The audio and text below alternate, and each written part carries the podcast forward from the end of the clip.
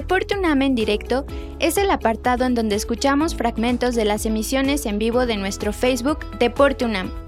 En esta ocasión, escucharemos un fragmento del programa Psicología Deportiva, con el tema Mi hijo quiere abandonar la práctica deportiva, dirigido por el psicólogo del deporte Héctor García, quien nos platicará qué podemos hacer en estos casos.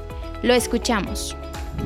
Si no te enseñan a ser papá de un hijo que no practica deporte, pues menos de un hijo que practica deporte, ¿no? Entonces, pues también no es momento de lamentarse, de decir, oye, fue mi error, ¿no? Simplemente, pues vamos a buscar la solución, ¿sale?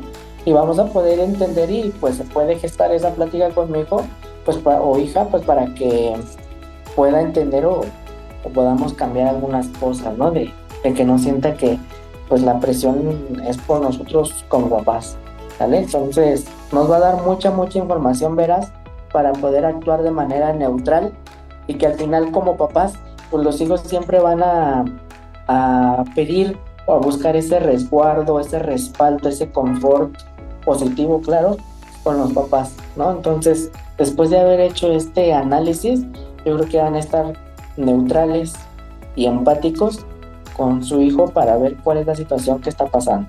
¿Sale? Entonces ese yo lo pondría como primer, como primer paso. ¿Sale? Obviamente, ahorita que estamos en, la, en, este espacio ya lo, lo, lo, asentamos así, pero la realidad es de que muchos papás y muchos deportistas llegan conmigo cuando ya pasó todo. No se dio en este momento y llega porque el papá ya está enojado porque ya no sabe qué hacer y el hijo también ya está enojado y ahora menos que nada, menos que, que nunca quiere a, entrenar. Entonces ya se saltan este paso. Entonces ahorita ya sabemos que es necesario eh, poner este paso al inicio. ¿Qué más puedo hacer? Identificar las razones y brindarle alternativas. Ya que estoy con papá al 100% de manera empática, y de manera neutral vamos a buscar, vamos a identificar cuáles son las razones. Una de ellas puede ser el cansancio.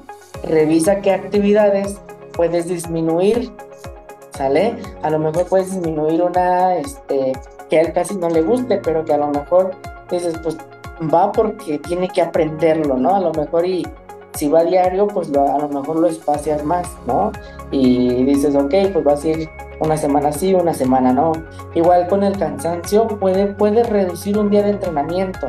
Yo creo que es mejor reducir un día de entrenamiento, sobre todo en la etapa infantil, pues a que llegue a una situación de abandono deportivo, ¿vale? Por eso les decía que dependiendo las etapas, esto se va a ir este, complejizando, porque no es lo mismo perder un día de entrenamiento en una etapa inicial que es en el deporte infantil, porque ahí no hay una exigencia deportiva como tal, a diferencia del el deporte de especialización o del deporte de alto rendimiento. Aparte, ¿por qué? Pues porque a lo mejor cuando se es niño, pues a lo mejor si hay un cansancio, tanto de los entrenamientos y de vivir lo mismo todos los días, aunque sea diferente la rutina de entrenamiento, pero pues a lo mejor ahí sí, reducir un día puede ayudarnos. A diferencia de este, las etapas de especialización y de alto rendimiento, en donde tenemos que tener mucho cuidado. Reducir un día de entrenamiento, a lo mejor para qué?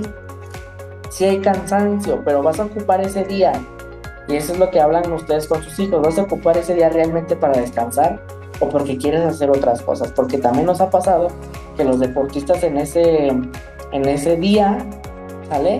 pues lo buscan nada más para eh, ser ocioso, por así decirlo, hacer cosas pues que realmente a lo mejor con un estilo de vida de no practicar deporte pues es totalmente normal, ¿vale? Pero pues les puede afectar mucho faltar en ese día de entrenamiento para su rendimiento deportivo. Aún así, no está descabellado mencionar que podemos reducir un día de entrenamiento y ponerlo como un día recreativo, ¿sale?